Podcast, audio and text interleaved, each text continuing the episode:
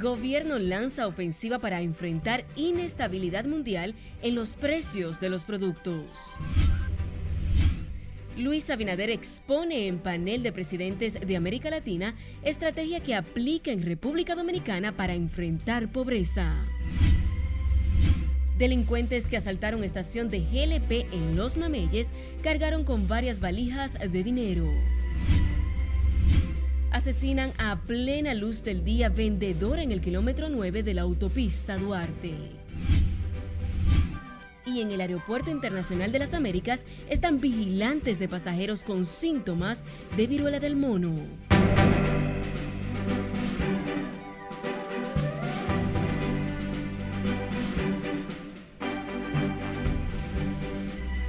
Buenas tardes, bienvenidos a esta primera emisión de Noticias RNN. Soy Janeris de León. Iniciamos esta emisión de noticias en el Palacio Nacional, donde el gobierno dio a conocer sobre el subsidio de más de 1.200 millones de pesos para los principales productos de la canasta básica como una forma de enfrentar la inestabilidad en los precios. Laura Lamar nos tiene los detalles en directo desde la Casa de Gobierno. Buenas tardes, Lauri. Cuéntanos. Gracias, buenas tardes. El subsidio a estos productos de la canasta básica se llevará a cabo a través de la extensión de un acuerdo que contempla 700 millones de pesos para la producción de pollo y 533 para la harina. Un esfuerzo que no había hecho ningún otro gobierno en rueda de prensa conjunta encabezada por la vicepresidenta Raquel Peña, el ministro de Industria y Comercio Víctor Bisonó afirmó que la medida busca frenar los eventuales aumentos que podrían producirse a consecuencia de la inestabilidad internacional. Esta iniciativa legal en favor del bolsillo de los consumidores no es contra ningún sector. Nuestro gobierno, el gobierno del presidente Abinader, óiganlo bien, es y será el mejor aliado de la producción nacional y esto se demuestra con hechos. Estamos trabajando preventivamente en la comercialización, en la producción, en técnicamente hacer más productivos las áreas, pero también anunciamos, también anunciamos la compra de 150 tractores para seguir preparando gratuitamente la tierra los representantes de la industria molinera y avicultores se comprometieron a apoyar las acciones del gobierno a fin de no afectar los bolsillos de los consumidores. Ellos firmaron el segundo acuerdo con los, con molineros y yo espero que firmemos con nosotros el segundo, el tercero y el cuarto para nosotros poder seguir manteniendo los precios del pollo a los consumidores de República Dominicana. Una vez más le reiteramos al pueblo dominicano que el abastecimiento del cereal está garantizado. En los últimos meses la economía mundial ha sido impactada con topes inflacionarios que sobrepasan los índices regulares, por lo que el gobierno dominicano implementa medidas para mitigar el alza en los precios. Además de estos subsidios, el gobierno impulsó la ley tasa cero que elimina por seis meses los aranceles a varios alimentos de primera necesidad. De mi parte es todo retorno al estudio. Le agradecemos, Lauri.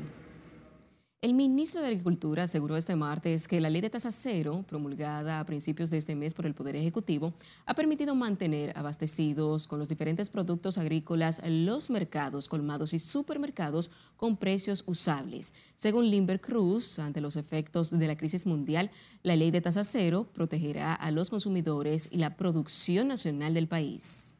Nosotros no vamos a traer ningún producto que afecte con la producción nacional si aquí hay suficiente comida de cualquier renglón, arroz, por ejemplo, nosotros nos está sobrando 1.400.000 quintales de arroz. Primera vez en la historia que somos autosuficientes. Entonces, no vamos a traer arroz. Si hay plátano suficiente, como lo tenemos, que aumentamos en 300 millones de unidades en solo un año, un 11.8%, no vamos a traer plátano. El ministro de Agricultura dijo que están aumentando la producción de pollo y otros productos para mitigar los efectos de la crisis e impulsar la producción nacional. En tanto que senadores y diputados oficialistas pidieron al gobierno cuidarse de lo que definieron como apagones políticos e investigar a profundidad las razones reales de las recientes fallas eléctricas. Nelson Mateo con los detalles en la siguiente historia.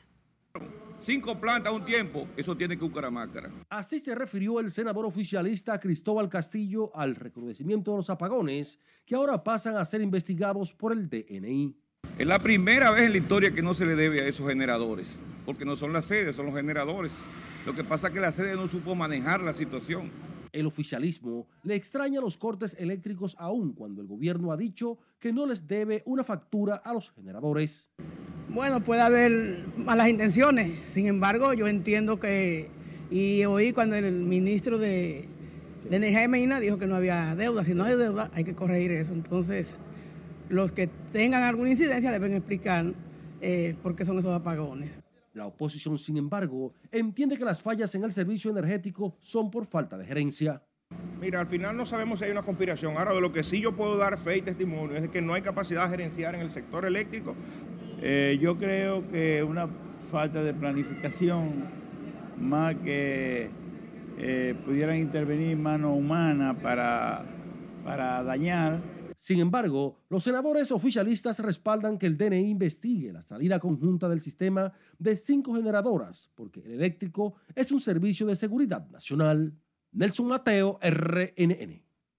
Residentes de la calle Progreso del sector Los Mameyes en Santo Domingo Este todavía no salen del asombro luego del asalto a mano armada que se registró el pasado sábado en una estación de Gélipe, mientras la policía informó que los atracadores cargaron con varias valijas de un camión de valores que se encontraba en el lugar.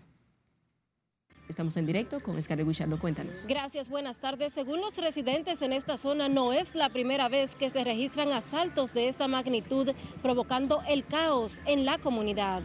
No, esto ya esto es de costumbre. Esa planta la han atacado como tres veces ahí ya. Captado en cámara quedó el momento en que al menos cinco individuos encapuchados y con armas en sus manos salen de una camioneta para acceder a esta estación de GLP ubicada en la calle Progreso del sector Los Mameyes, en Santo Domingo Este. ¿Cuál fue el escenario que se vivió aquí el sábado? Muy complicado, niña, muy complicado estábamos. Asustado todo el mundo, parecía que era la planta que se estaba explotando de tantos tiros que tiraron. Sí. Y nosotros estamos jugando dominó aquí. Ellos, esa gente supuestamente llegaron ahí a las 5 de la tarde, se parquearon a esperar su camión, porque eso es de ellos ahí ya. Ya los mameyes ya es de los ladrones aquí. Usted, porque ellos estaban entre su guagua ahí, duraron un buen rato entre la guagua y Luego parece que estaban esperando su camión. Y luego el camión llegó, ellos se lanzaron para allá. Y cuando ellos salieron, que estaban con su arma en la mano, nosotros corrimos todito hacia atrás. En los alrededores de la estación donde fue atacado el camión de valores, los comunitarios siguen asombrados por el nivel con que se perpetró el asalto.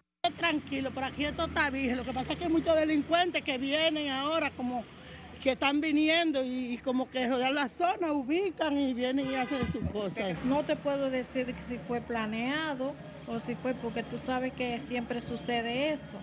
Y siempre pensamos que puede ser un plan, pero no podemos buscar a, buscar a los... El hecho es investigado por las autoridades que ya han investigado a varias personas. El asalto a mano armada se registró la tarde del pasado sábado. Esta es la información que tengo de momento. Ahora paso contigo al centro de noticias. Gracias por el reporte. Consternación y dolor entre familiares y amigos de una mujer asesinada por desconocidos sin mediar palabras a plena luz del día en el kilómetro 9 de la autopista Duarte frente a sus hijos y compañeros de más de 25 años de labor. Mara de Tramírez está en directo desde el sector Los Humildes de Pantoja, donde se realiza el velatorio de esta dama. Pasamos contigo. Gracias, así es. Muy buenas tardes. Neuris Suero salió como de costumbre de su hogar a su trabajo, donde encontró la muerte. Este tipo vino de repente ahí y fue una sorpresa para todos. Su verdugo, aún desconocido, llegó al negocio en el que llevaba más de 25 años laborando y sin mediar palabras le emprendió a tiros frente a su hija. Aquel tipo vino y le dio el, tiro y, arrancó de una vez en un motor. Ella andaba en un motor, no pudieron atajarlo porque fue rápido. Eh, él entró por ahí, le dio el tiro ahí y siguió ahí. No hubo conversaciones, ya tú lo sabes. El hecho ha generado consternación entre familiares, amigos y compañeros de trabajo de la dama en el kilómetro 9 de la Duarte, que no salen del asombro por el suceso. Y era una estrella, una persona, una estrella. No se metía con nadie, todo el mundo la quería. El que necesitaba cualquier cosa, comida, lo que sea, ella nadie se iba con hambre. En una de las cámaras de seguridad de la concurrida parada quedó captado el momento en el que el hombre, con un abrigo anaranjado, disparó contra la mujer y emprendió la huida.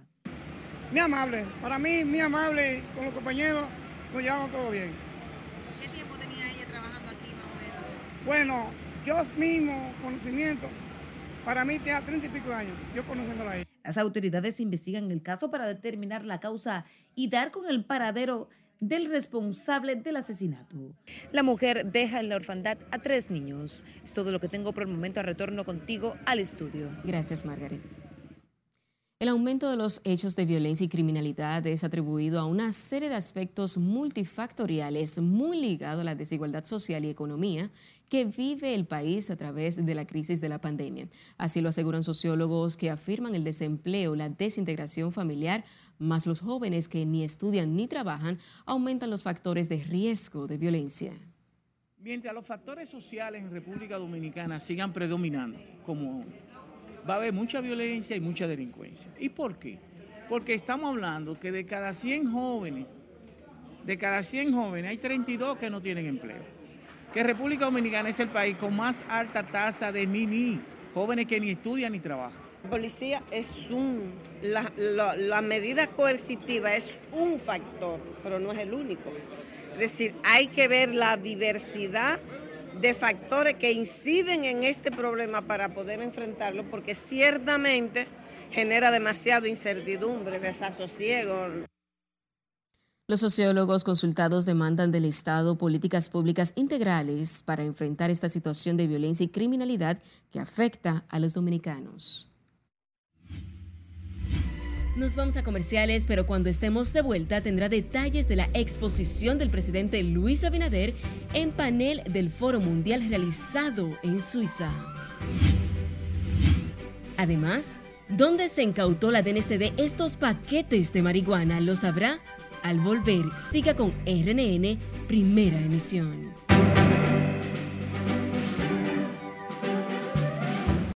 Vacaciones al estilo AMSA Marina. Disfruta de las ofertas que AMSA Marina tiene para ti en los hoteles Casa Marina and Reef y Grand Paradise Samaná. Escápate y reserva hoy tus tan merecidas vacaciones en familia, en grupo o con tus amigos y disfruta de una experiencia inolvidable. Para más información, llámanos al 809-562-7475. Diversión total al estilo AMSA Marina.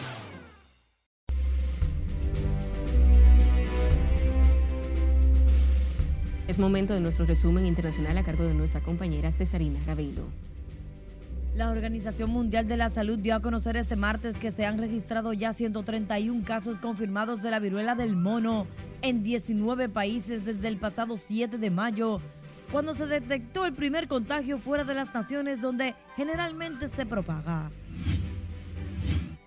Al menos 11 personas perdieron la vida la madrugada de este martes durante un operativo policial en Vila Cruzeiro, en Pena, en la zona norte de Río de Janeiro, en Brasil. La policía militar precisó que 10 de los muertos eran delincuentes, mientras que la otra persona era una vecina de la zona que murió por una bala perdida. Un ataque armado contra un hotel y dos bares de la ciudad mexicana de Celaya, Guanajuato, dejó un saldo de al menos 11 personas muertas y 5 heridas. Al menos 15 personas armadas irrumpieron en un hotel y abrieron fuego contra quienes se encontraban allí. Los agresores también incendiaron el lugar que luego se trasladaron a dos bares a ejecutar la misma operación. Un hombre salvadoreño de 36 años y su hijo de 7 fallecieron ahogados mientras intentaban cruzar desde Guatemala a México a través del río fronterizo Suchiate. El trágico suceso tuvo lugar al enfrentar la fuerza del agua y la lluvia torrencial. Familia no, no, no, no es que esté preparado del todo, obviamente es un sufrimiento que no, que no hay preparación para ello. Y finalizamos con el productor artístico y dueño del sello disquero Pina Records, quien fue sentenciado a una condena de 41 meses cinco después de haber sido encontrado culpable de violación a la ley federal de armas. Además, Rafi Pina Nieves deberá pagar una sanción de 150 mil dólares y todas sus propiedades están sujetas a registro ante sospecha de actos delictivos.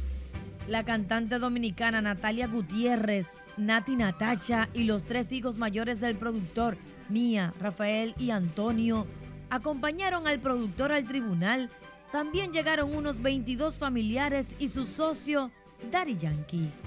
En las internacionales, Cesarina Ravelo, RNN. El presidente Luis Abinader aseguró hoy durante su participación en el panel presidencial de América Latina que realiza en Suiza que su gobierno está enfocado en la implementación de una gestión con justicia social reduciendo los niveles de pobreza. Laura Lamar nos tiene más detalles en la siguiente historia. Debe ser el objetivo de cualquier política económica disminuir los niveles de pobreza. El mandatario dominicano continúa resaltando en el exterior la política social de su gestión, las estrategias que implementa en medio de la crisis post-pandemia y los efectos de los conflictos internacionales en la economía local. Abinader consideró que los gobiernos deben mantener un balance entre el desarrollo y el crecimiento económico para reducir los niveles de pobreza. República Dominicana tiene una matriz de, producción, de generación de divisas y de empleos muy diversa y eso es algo muy positivo para nosotros. Eh, nuestras, en términos de generación de eh, divisas, tenemos el turismo, las zonas francas y las exportaciones tradicionales y bueno, las remesas que las tenemos todos los países latinoamericanos en términos de generación de divisas.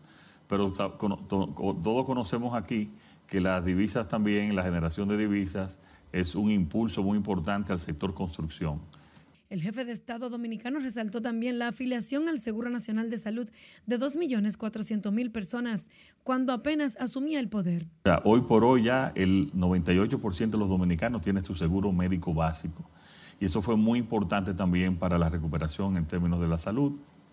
Y al mismo tiempo hemos duplicado, tanto en cantidad, en términos eh, del aporte económico directo, como también de la cantidad de personas que se le da una ayuda directa, especialmente a madres y padres en situaciones de vulnerabilidad. Durante su participación en el panel presidencial de América Latina que organiza el Foro Económico Mundial, el presidente dominicano garantizó un turismo sostenible con el cuidado del medio ambiente y los recursos naturales. Laurila Mar, RNN. En el Aeropuerto Internacional de las Américas, las autoridades de salud mantienen activa la vigilancia epidemiológica para prevenir la entrada de la viruela del mono en el país. Sin embargo, quienes llegan al país cuestionan la aplicación del protocolo. Siledis Aquino, desde la terminal aérea, y nos amplía en directo. Buenas tardes, Siledis.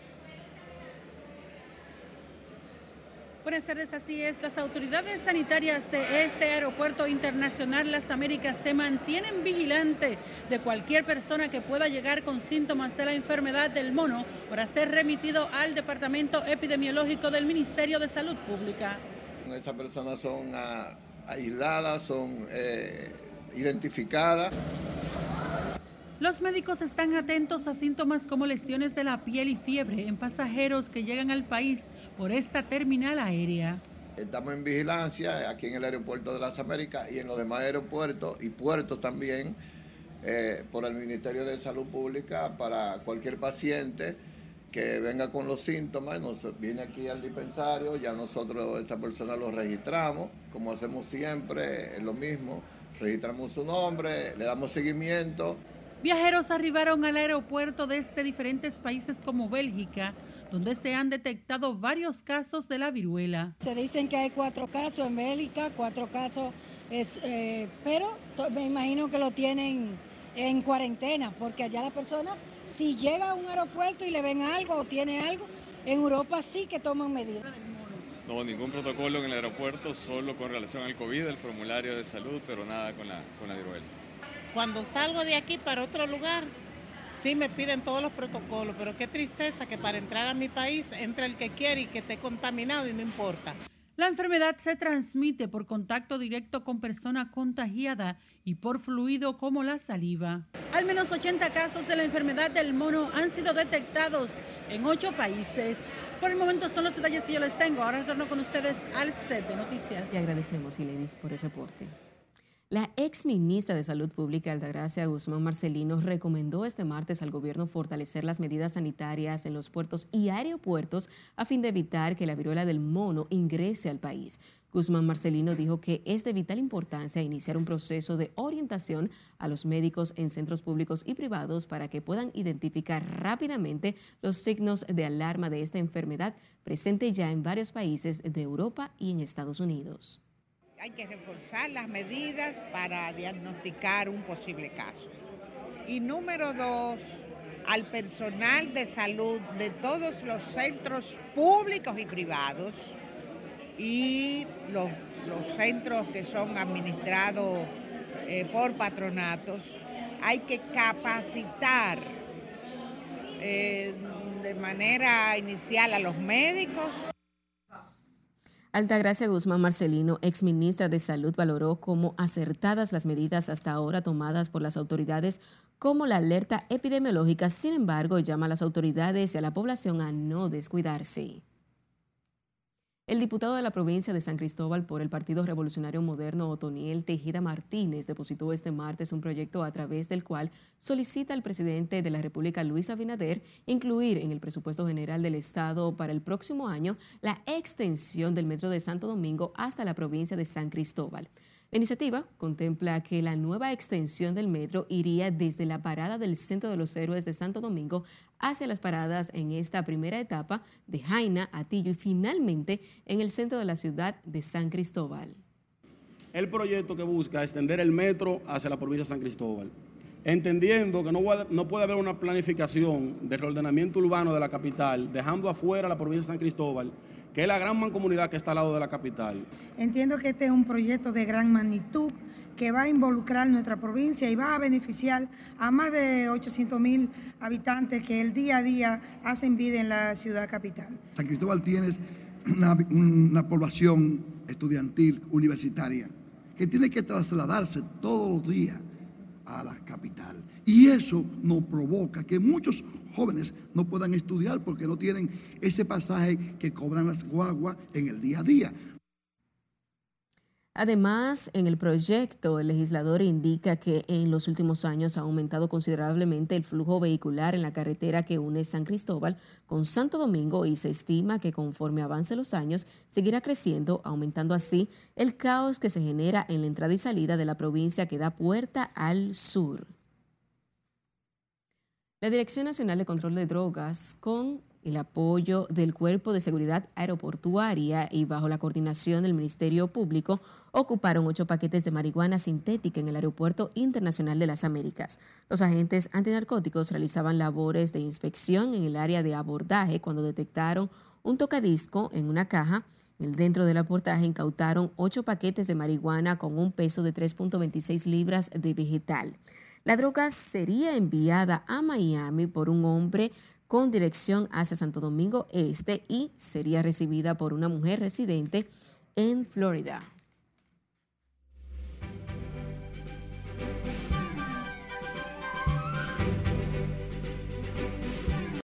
Vacaciones al estilo AMSA Marina. Disfruta de las ofertas que AMSA Marina tiene para ti en los hoteles Casa Marina and Reef y Gran Paradise Samaná. Escápate y reserva hoy tus tan merecidas vacaciones en familia, en grupo o con tus amigos y disfruta de una experiencia inolvidable. Para más información, llámanos al 809-562-7475. Diversión total al estilo AMSA Marina.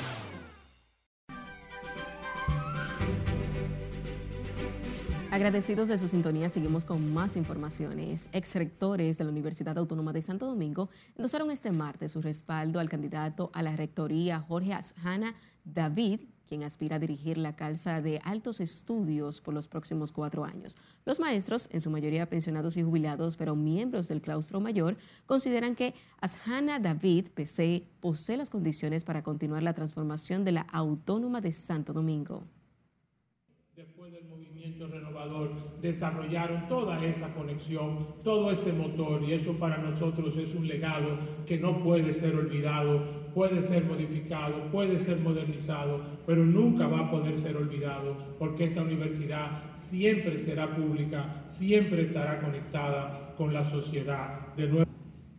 Han ido los programas, han exhibido en cada programa de televisión o de radio cuáles son sus verdaderos objetivos, qué es lo que quieren hacer de la primada de América y se han ganado el voto favorable. Cuando se encuestan a los no universitarios, a los que no pertenecen al claustro, la victoria es apabullante. El también maestro Jorge Asjana David compite en la retoría de la UAS con el también maestro Edirtrudes Beltrán. Los comicios están pautados para el próximo 15 de junio y solo tienen derecho al voto los profesores y miembros del claustro mayor. El congresista por Sánchez Ramírez, Ricardo de los Santos, anunció que retoma sus aspiraciones a dirigir el Senado de la República a partir del próximo 16 de agosto en sustitución del actual Eduardo Estrella.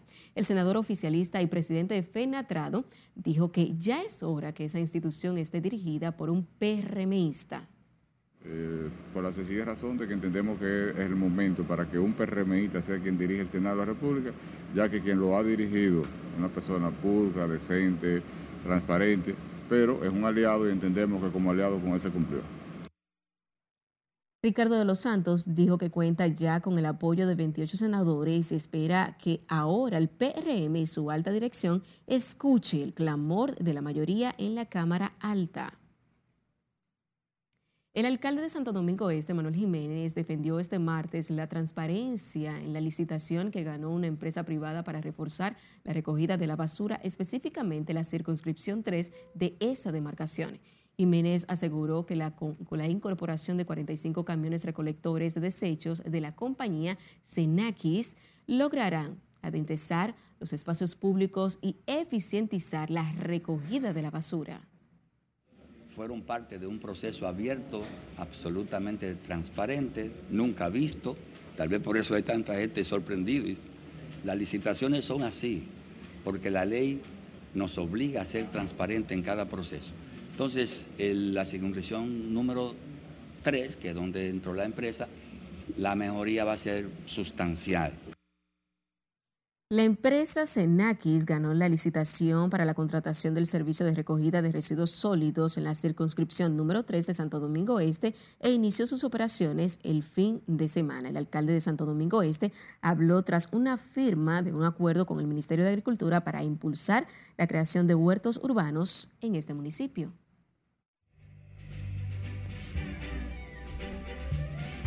Saludos buenas, este fin de semana en Estados Unidos, el Big Papi David Ortiz logró otra recaudación histórica. Escuchemos del propio Big Papi qué pasó en el golf benéfico a su nombre. Gente extremadamente orgulloso del evento de hoy. Recaudamos medio millón de dólares. Eh, la gente se fue contentísima. Imagínate, operaciones de 5, 10 mil dólares por niño, medio millón de dólares. Hay muchos niños que vamos a una bendición de Dios y muy contento de que las cosas sigan surgiendo de esa manera eh, y que Dios los bendiga.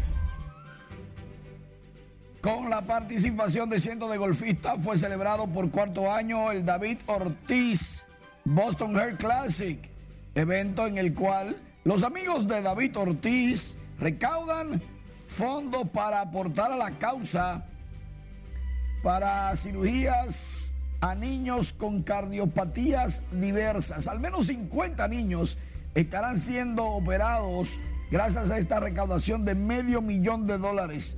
En las grandes ligas, Aristides Aquino conectó dos cuadrangulares. Este es el segundo, este es el tercero, 429 pies, 439 pies. Aquino, recién subido del triple A, recuerden que lo habían colocado por asignación, pero parece que tiene nuevos bríos Parece que por las menores se asentó. José Ramírez de los Guardianes de Cleveland conectó su décimo cuadrangular de la temporada, tiene nueve dobles también, remolcó con ese palo 40, pero terminó con 41 remolcadas el juego. Julio Rodríguez, el nuevo cuarto bate de los Marineros de Seattle, conectó cuadrangular su número 4 de la campaña, 376 pies y el hombre está en fuego. La mandó al morro de Montecristi, Julio Rodríguez. Y en la NBA, 102-82 Boston le ganó a Miami con Al Horford, logrando nada más y nada menos que 9, 5 puntos, 13 rebotes, 3 asistencias. Jason Tatum fue mucho con demasiado, 31 puntos para los Celtics y se empata la serie 2-2. Miami nunca, en ningún momento pudo con Boston lo que le llamamos de punta a punta ganaron los Celtics. Por el momento es todo, Janeris. Sigo contigo. Sin tiempo para más, finalizamos esta primera emisión de Noticias RNN. Feliz tarde.